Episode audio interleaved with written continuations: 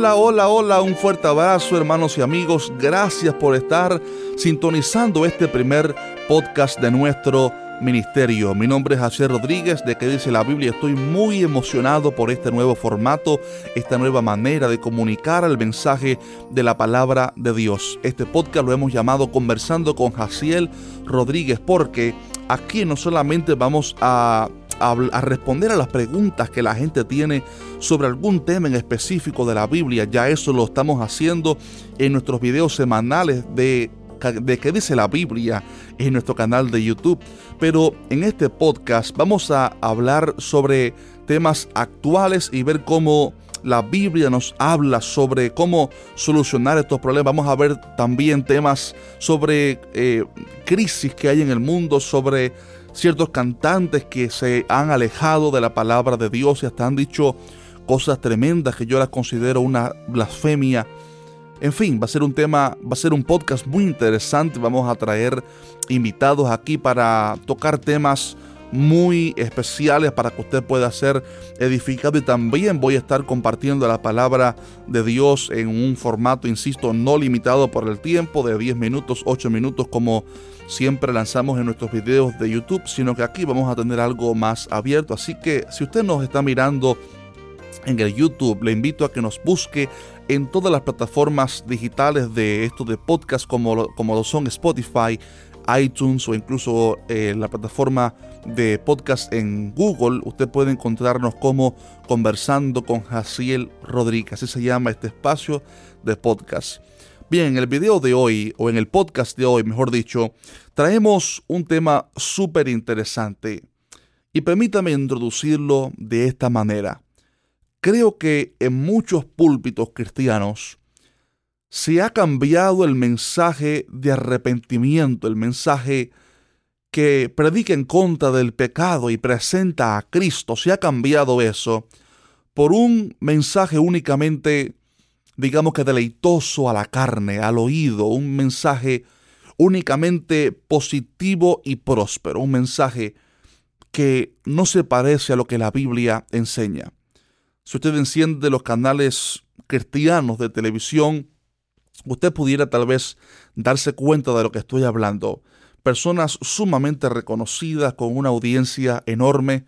Sin embargo, usted escucha sus prédicas y se da cuenta de que el mensaje entero es un mensaje únicamente positivo, un mensaje de ensánchate, crece, abarca más, eh, sigue prosperando, un mensaje basado en simplemente chistes y cuentos e historias del predicador, pero no se, predica, no, no se predica ya del mensaje fundamental, básico y clásico, el mensaje del arrepentimiento, el mensaje que predica en contra del pecado y confronta al pecador para entonces presentarle a la persona de Cristo. Cuando vemos eso, y vemos en la Biblia personajes como Juan el Bautista y vemos cómo era su mensaje, realmente quedamos, digamos que, confrontados contra la verdad que la Biblia nos muestra sobre cómo era el mensaje de estos grandes hombres de Dios. Yo quiero en, esta, en este episodio simplemente tratar el tema sobre, basándonos en el pasaje de Lucas 3, Lucas 3, 18, esencialmente dice Lucas 3, 18, con estas y otras muchas exhortaciones anunciaba las buenas nuevas al pueblo. ¿De quién está hablando Lucas ahí? De Juan el Bautista. Se llamaba Bautista porque bautizaba. Y dice Juan que con esta y otras muchas exhortaciones, o sea, con estas exhortaciones que ya, que ya Lucas escribió, que las vamos a estar analizando en unos minutos. Dice, con esas anunciaba las buenas nuevas al pueblo. Alguien pudiera preguntar, ¿qué son las buenas nuevas? Bueno, buenas nuevas son buenas noticias. El Evangelio son buenas noticias. Cuando aquellos ángeles se les presentaron a los pastores, aquel ángel se les presentó y les dijo, he aquí os doy nuevas de gran gozo que os ha nacido hoy en la ciudad de David un Salvador que es Cristo el Señor. Esas eran buenas nuevas, buenas noticias. Creo que todo predicador, todo pastor o maestro tiene una responsabilidad de comunicar las buenas nuevas tanto al pueblo cristiano como al mundo inconverso. Y todos tenemos esa pasión, no solamente los predicadores, sino todo cristiano tiene, digamos que una responsabilidad de enseñar la palabra de Dios a su familia, predicar el Evangelio a los perdidos, a los familiares, a los, a los amigos. Tenemos esa responsabilidad. Pero cuando vemos buenas nuevas, pudiéramos pensar o tal vez imaginarnos que porque dice buenas nuevas únicamente se refiere a transmitir cosas positivas, cosas lindas, como que Dios es amor, Cristo es amor, Él te ama, Cristo te ama, Él quiere hacerte feliz, Él quiere hacerte próspero. Y cuando vemos en la Biblia cómo son las buenas nuevas, creo que seremos confrontados. En este episodio espero que este mensaje nos confronte a todos nosotros. Dice Lucas que con estas y otras muchas exhortaciones, Juan anunciaba las buenas nuevas al pueblo.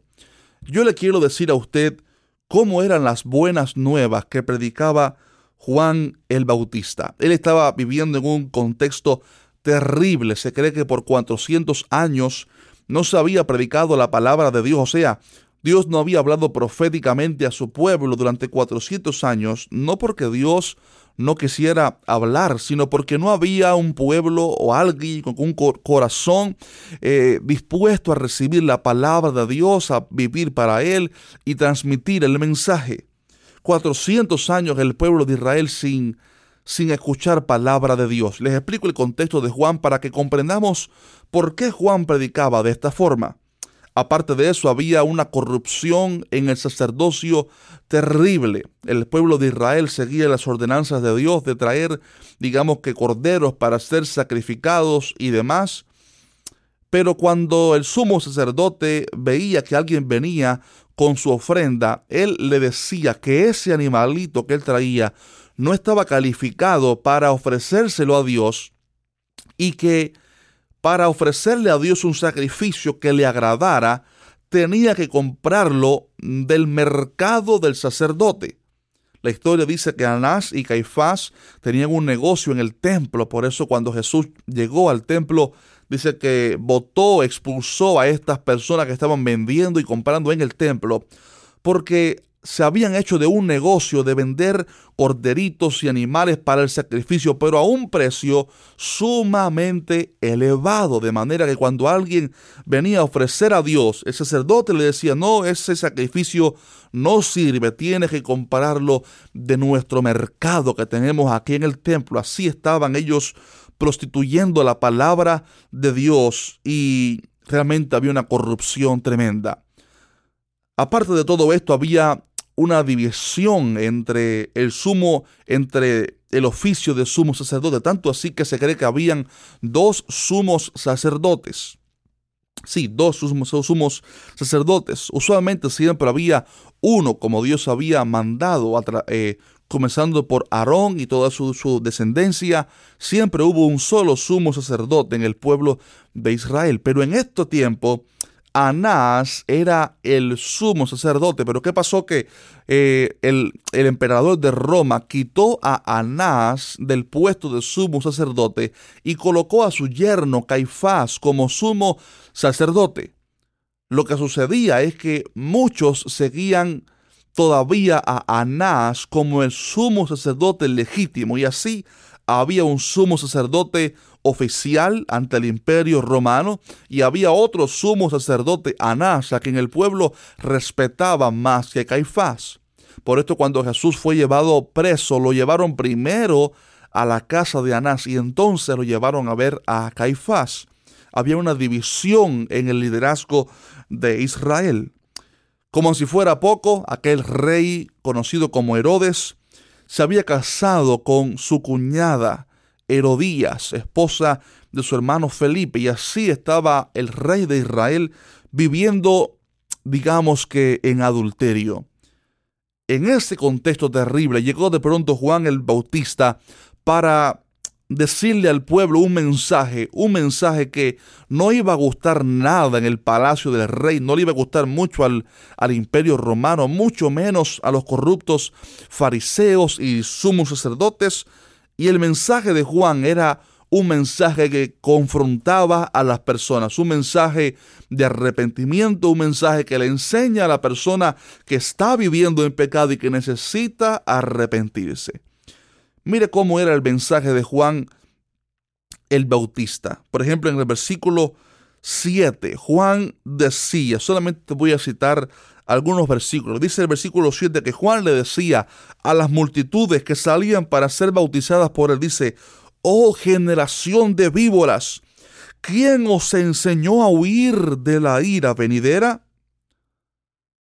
Qué mensaje tan crudo, ¿verdad? Qué mensaje tan agresivo. Oh generación de víboras, ¿quién os enseñó a huir de la ira venidera? Este mensaje no muchas personas se atreven a predicarlo hoy, porque muchos saldrían de las iglesias corriendo. Pero es que era un mensaje que confrontaba a las personas y eso todavía lo necesitamos hoy. La razón por la cual Juan predicaba este mensaje que decía no huyan de la ira venidera es porque había gente que pensaba que por ignorar el hecho de que habría un juicio, así serían librados del juicio. O sea, querían vivir en sus pecados, en sus placeres, sin pensar mucho en el juicio eterno y así se enfocaban únicamente en su pecado. Creo que hay muchas personas impías hoy en día que saben que lo que están haciendo está mal, está muy mal hecho sus pecados, pero tratan de ignorar que existe un Dios y que hay un juicio y que un día van a tener que, dar, cuentas por sus acciones, por sus pecados. Tratan de ignorar. En el tiempo de Juan también había personas así y Juan les decía, generación de víboras, ¿quién os enseñó a huir de la ira venidera? Fíjese que era un mensaje que hablaba sobre el juicio divino y es que la Biblia habla muchísimo sobre esto, sobre cómo Dios va a llevar a juicio toda obra que hayamos hecho, sea buena o sea mala. En el versículo 8 dice que también Juan predicaba así, haced pues frutos dignos de arrepentimiento y no comencéis a decir dentro de, de vosotros mismos, tenemos a Abraham por padre, porque os digo que Dios puede levantar hijos a Abraham aún de estas piedras había judíos que pensaban que porque eran de sangre del linaje, mejor dicho, israelitas, como algunos hacen énfasis en eso, había israelitas que hacían énfasis en que porque eran descendientes de Abraham, ya tenían derecho a la salvación. Y creían que vivieran como vivieran, no importaban sus acciones, sino que simplemente porque su padre era Abraham, ya serían salvos solamente por eso. Pero Juan les enseñaba que no depende de ser hijo de Abraham o no, no depende de algo que una vez recibí, sino que depende de vivir una vida de arrepentimiento. Dice, haced pues frutos dignos de arrepentimiento. Y no comencéis a decir dentro de vosotros, tenemos a Abraham por padre. Era un mensaje que hermano, confrontaba a las personas y les hacía ver que no se podían ganar el cielo por, por linaje o por herencia, sino que tenían que arrepentirse de sus pecados para ser perdonados y heredar entonces sí la vida eterna. También decía Juan en el versículo 9, ya también el hacha está puesta a la raíz de los árboles. Por tanto, todo árbol que no da buen fruto se corta y se echa en el fuego. El mensaje de Juan era algo que le hablaba a la gente sobre la ira venidera, sobre cómo los pecados de la gente no, no pueden ser olvidados o ignorados por Dios, sino que Él está esperando que demos frutos dignos de arrepentimiento y si nos negamos a la santificación, Él tiene el hacha lista para cortar los árboles. Este mensaje va de la mano con lo que Jesús decía. Él dijo, el que permanece el que en mí no permanece será echado fuera como, pámpano y se secará y los recogen y los echan en el fuego y arden. Creo que al leer esto vemos que era el mensaje de Juan un mensaje, mm, digamos que muy crudo, un mensaje que, que confrontaba a la gente, les decía su pecado. A Herodes Juan le decía con nombre y apellido que era no era lícito lo que estaba haciendo, que estaba viviendo en pecado, que eso no le agradaba a Dios. Él confrontaba a los soldados, a los fariseos. Les enseñaba a arrepentirse, a bautizarse, a confesar sus pecados para ser salvos. Y pregunto, ¿se parece esto a lo que se predica hoy en día? La respuesta es no. También Pedro en Hechos predicaba algo parecido. Él cuando en Pentecostés le habló al pueblo, él los confrontó y les dijo, este Jesús a quien ustedes crucificaron, Dios le ha hecho Señor y Cristo. El mensaje de Pedro confrontó a los judíos diciéndoles que habían crucificado al dador de la vida y entonces el mensaje produjo arrepentimiento y ellos dijeron, varones hermanos, ¿qué haremos? Para ser salvos. El mensaje de Juan eran buenas, era buenas nuevas, porque dice Lucas que con estas y otras muchas exhortaciones anunciaba las buenas nuevas al pueblo. Pero ¿cómo son buenas nuevas? Un, un, un, mensaje, unas palabras tan confrontativas, un mensaje tan, tan eh, fuerte, tan crudo.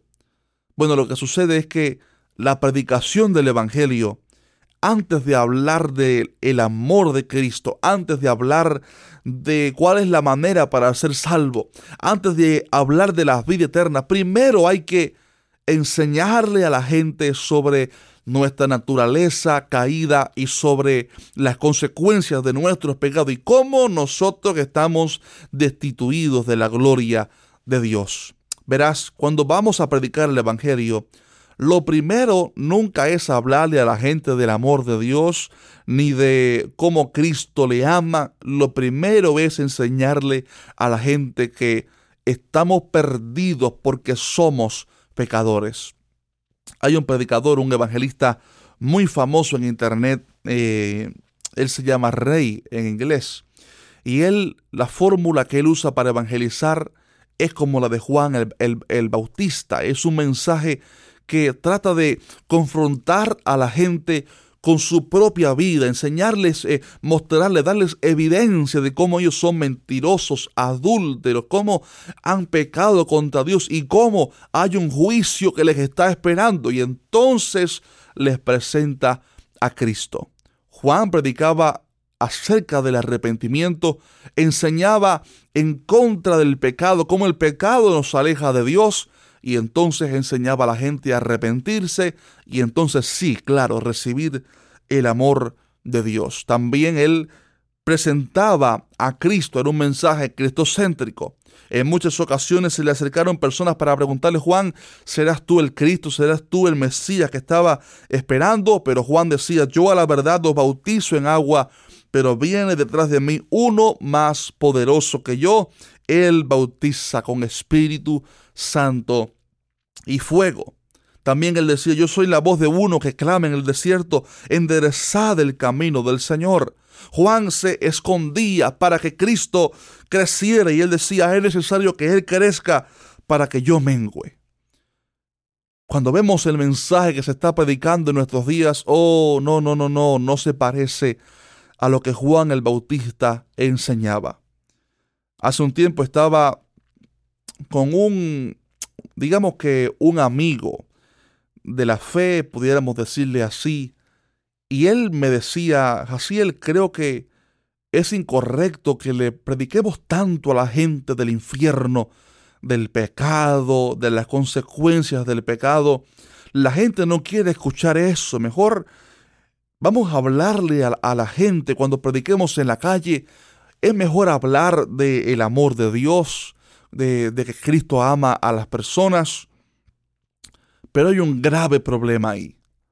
La Biblia no nos enseña a, hablarle primero a la gente del amor de Dios, sino que primero hay que hablarle de nuestra condición pecaminosa, nuestra naturaleza caída, cómo estamos perdidos sin Cristo y cómo tenemos que arrepentirnos de nuestros pecados para entonces recibir la salvación y el perdón al creer a través de la fe en Jesucristo. De hecho, si usted mira la Biblia entera, por ejemplo, el Antiguo Testamento y el Nuevo.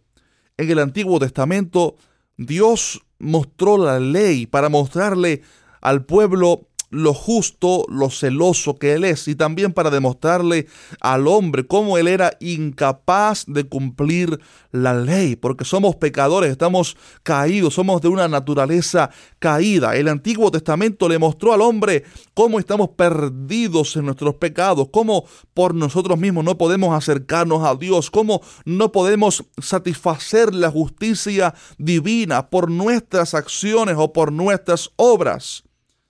Y entonces una vez que el Antiguo Testamento, la ley de Dios, nos, nos confronta con, con nuestro pecado, con, con el juicio sobre nuestro pecado por nuestros pecados, entonces el Nuevo Testamento nos presenta la manera a través de la cual podemos ser salvos. Y es obviamente al creer en el sacrificio de Jesucristo en la cruz, que creer que Él pagó mis pecados ahí en la cruz y recibirlo, recibirlo como Señor Salvador de mi vida. Ese es el Evangelio.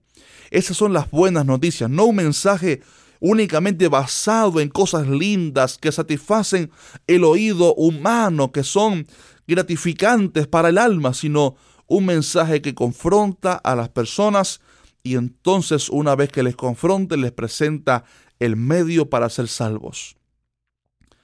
Esto no solamente se trata no solamente este, este mensaje debemos aplicarlo a la hora de evangelizar y predicar el Evangelio en las calles, sino que también este mensaje tenemos que tenerlo en cuenta en los púlpitos al predicar. Porque, insisto otra vez, termino como comencé, usted prende la televisión y ve a los predicadores reconocidos que su mensaje no es un mensaje que predica contra el pecado, contra la fornicación, contra el adulterio, no es un mensaje que enseña a la gente a santificarse, no. No es un mensaje que enseña a la gente que sin santidad nadie verá al Señor. Nada de eso. Es un mensaje únicamente positivo de prosperidad, de emocionalismo. Y creo que esto debe confrontarnos para hacernos volver a las sendas antiguas. Hermanos predicadores, pastores, maestros, el mensaje que ha resultado por dos mil años ha sido el mensaje que confronta a las personas, el mensaje cristocéntrico, el mensaje que le enseña a la gente a vivir para Dios. Si predicamos otra cosa, no estamos predicando el Evangelio. No podemos tomar el Evangelio y diluirlo con, con emocionalismo. No podemos tomar el mensaje del Evangelio y mezclarlo con algo que a la gente le guste. Es posible que a estos predicadores que hablan sobre el arrepentimiento la gente les pudiera llamar negativo, amarillistas. Como hace un tiempo vi a alguien en Twitter, un, un cristiano, acusando a un canal de YouTube porque había, digamos que, hecho un video para hablar sobre los peligros de tal pecado y de denunciar el pecado. Y este, este personaje en Twitter llamó a ese canal amarillista solamente porque hablaba contra el pecado. Y sí, es posible que canales como el mío, de que dice la Biblia, algunos pudieran llamarlo amarillista, pero seguramente también a Juan el Bautista lo, llamara, lo llamaban un aguafiestas, un amarillista. Pero sabes que esto me hizo, cuando comencé a predicar, me confrontó mucho esto. Y el Señor me llamó al ministerio cuando recién me había casado. Llevo, cumplo siete años de matrimonio en este mes de junio. Y unos meses después de haberme casado, el Señor me llamó al ministerio cumpliendo así una palabra que Él me había dado de que todas las bendiciones que yo estaba esperando, las promesas vendrían como un solo paquete y realmente vino todo como una avalancha de bendiciones de Dios, de ministerio, matrimonio, hijos, porque los tres meses mi esposa también salió embarazada con nuestro primer hijo y realmente ha sido una bendición tremenda todo esto. Y, y cuando estaba comenzando en el ministerio, me confrontó mucho esto. Yo dije, cuando yo predique, voy a predicar para que la gente se emocione o voy a predicar para que la gente tenga un cambio de vida, para que haya transformación. Creo que ese, esa pregunta muchos predicadores se la deben hacer. Yo sé cómo predicar un mensaje que a la gente le guste. Dios te va a prosperar, Dios te va a bendecir. Eh, no te preocupes, Dios está contigo, levántate, esfuérzate sé valiente. Pero realmente no es un mensaje que transforma, porque no es un mensaje que confronta, no es un mensaje que nos enseña a vivir la vida cristiana. Y decidí por predicar un mensaje que, aunque traiga esperanza, aunque traiga al final una palabra de ánimo, como debe ser todo mensaje, un mensaje de ánimo y fuerzas, debe ser un mensaje que confronte también a, a la gente y les enseñe lo que está correcto, lo que está incorrecto, cómo debemos buscar a Dios. Ese debe ser el mensaje que prediquemos, el mensaje que enseñemos en las iglesias, un mensaje cristocéntrico, un mensaje basado en la persona de Cristo. Creo firmemente que cuando uno predica ese mensaje, el mensaje cristocéntrico de arrepentimiento que predica en contra del pecado, Dios respalda ese mensaje, Dios respalda esa predicación. Yo miro algunas mega iglesias y pregunto cuántas de esas personas, o no mega iglesias, pequeñas iglesias, iglesias medianas, si en ese púlpito se predica únicamente un mensaje positivo, emocionalista, pregunto, ¿cómo será el crecimiento espiritual de esas personas? ¿Ya se les enseñó, ya se les enseñó a santificarse para Dios? ¿Ya se les, se les mostró cómo un cristiano debe permanecer firmes en las pruebas? Posiblemente no. Y únicamente se les da un mensaje positivo, emocionalista. Y no hay crecimiento, no hay transformación. No viven para Dios. Y muchas de esas personas, si Cristo viene, pudieran quedarse porque no han tenido un cambio, porque el mensaje que se les predica únicamente es emocional, pasajero. No es el mensaje que confronta a la gente y les lleva entonces al arrepentimiento. Siempre que prediquemos el mensaje bíblico, Dios va a respaldar su palabra. Creo que, hay un, que aún hay esperanza. Creo que todavía hay un remanente tremendo de Dios que predique el mensaje claro, puro y clásico, el mensaje del Evangelio que enseña al mundo impío que somos pecadores, que no podemos acercarnos a Dios, que nuestro pecado Dios lo aborrece, pero que hay un camino para ser salvo y es el camino de Jesucristo. Ese mensaje Dios lo va a respaldar siempre. Termino con una anécdota personal. La semana pasada recibí una de las, digamos que, una de las alegrías más grandes de mi vida. Recibí una de las sorpresas más grandes de tantas que he recibido en los últimos años. Y es que pude comunicarme con mi mejor amigo de cuando yo estaba en la secundaria. Como muchos de ustedes saben, soy de, la isla de Cuba. Nací cuando era solamente un, eh, digo, salí cuando era, cuando era solamente un adolescente a la, a la edad de 14 años. Y cuando estaba en la secundaria, en séptimo, octavo y noveno grado, como es allá la secundaria, solamente de tres años, pues tenía un mejor amigo, él le gustaba mucho cantar, eh, no era cristiano, y recuerdo que yo le predicaba mucho del Evangelio y le hablaba sobre cómo si moríamos en esa condición pecaminosa, íbamos al infierno y no al cielo. Recuerdo que le hablaba mucho a él y a, dos o tres compañeros más que se juntaban conmigo tal vez para practicar algo de deporte, algo de fútbol o de béisbol, que es el deporte nacional de nuestro país. Y les hablaba mucho sobre eso, sobre cómo tenemos un alma y sobre cómo tenemos que arrepentirnos para que seamos salvos y aceptar a Cristo en el corazón. Yo me fui de Cuba a, a la edad de 14 años y ahora, 14 años después, sí, para los que sacaron la cuenta tengo 28 años, 14 eh, años después sin haber hablado con este joven por 14 años y ahora él es un hombre, por fin logré conseguir su número telefónico y hablé la semana pasada con él. Qué alegría tan grande poder hablar con alguien así que era tan amigo tuyo en tu niñez, en tu adolescencia y que ahora 14 años después puedes comunicarte con él. Obviamente los dos hemos cambiado muchísimo, ya somos hombres, tenemos familias, en fin. Pero mientras hablaba con él en esta conversación de tal vez unos 20 minutos, pues la mejor noticia que recibí es que él me dijo, Jaciel, hace cinco años acepté a Cristo en mi corazón.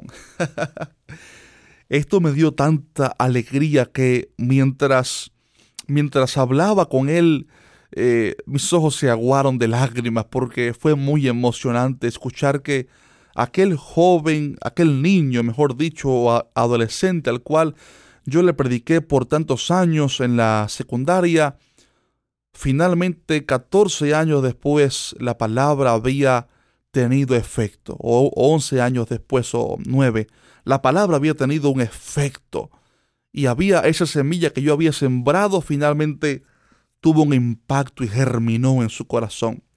Él me contaba que estaba en una depresión muy grande años atrás. Su papá había muerto, en fin, y estaba muy deprimido, también estaba pasando por una enfermedad terrible. Y de pronto él sintió dentro de sí una voz que le decía, vamos, vamos, vístete, vámonos. Y él tomó su ropa, se vistió y comenzó a caminar. Y él no sabe cómo terminó en la iglesia. y cuando entró en la iglesia, él cayó arrodillado, llorando. Entró, se presentó en la iglesia, cayó rendido en el altar. Y ahí tuvo un encuentro con el Espíritu Santo, se arrepintió de sus pecados y fue salvo. No se imagina usted qué alegría sentí en mi corazón cuando escuché esa noticia tan grande. Amado hermano, este mensaje, aunque alguno pudiera llamarlo amarillista, lo termino diciéndote que hay esperanza. Si predicamos el mensaje del Evangelio, el mensaje que tiene poder, el mensaje que confronta a la gente, aunque tal vez tu familia, tus, tus amigos no quieran aceptarte, no quieran arrepentirse en el momento, ten seguro que si siembras, si echas tu pan sobre las aguas, después de muchos días lo vas a recoger. En algún momento el Espíritu Santo va a convencer a la persona de, pecado. Como un primo mío, que hijo de pastores, cuando llegó a la universidad, le tocó algunos dicen eh, la, la, mala dicha de tener un, un, profesor ateo en la universidad. Y este joven regresó de la universidad diciendo que era ateo, hijo de pastores, imagínese. Hasta que un día iba manejando su carro y de pronto se comenzó a sentir como el ser humano más sucio y pecador de la historia. Y comenzó a llorar y a llorar y a sentirse pecador, obviamente el Espíritu Santo lo estaba convenciendo de pecado. Y entonces ahí él aceptó a Cristo, lo recibió en su corazón y fue salvo entonces. Ese es el mensaje del Evangelio, no hay más, un mensaje que le enseña a la gente que el pecado no le agrada a Dios, que estamos destituidos de la gloria de Dios, pero que debemos arrepentirnos y aceptar a Cristo en nuestros corazones. Que Dios te bendiga. Insisto una vez más, si viste este video en YouTube, por favor busca el podcast en iTunes o en Spotify, búscalo como Conversando con Jaciel Rodríguez. Y estoy seguro que estos episodios te serán de bendición. Estaremos haciendo entrevistas. Así que por favor únete a este podcast porque será de mucha bendición y edificación para tu vida. Gracias por haber estado hasta este momento ahí. Que el Señor te siga bendiciendo y nos vemos en el siguiente episodio. Amén.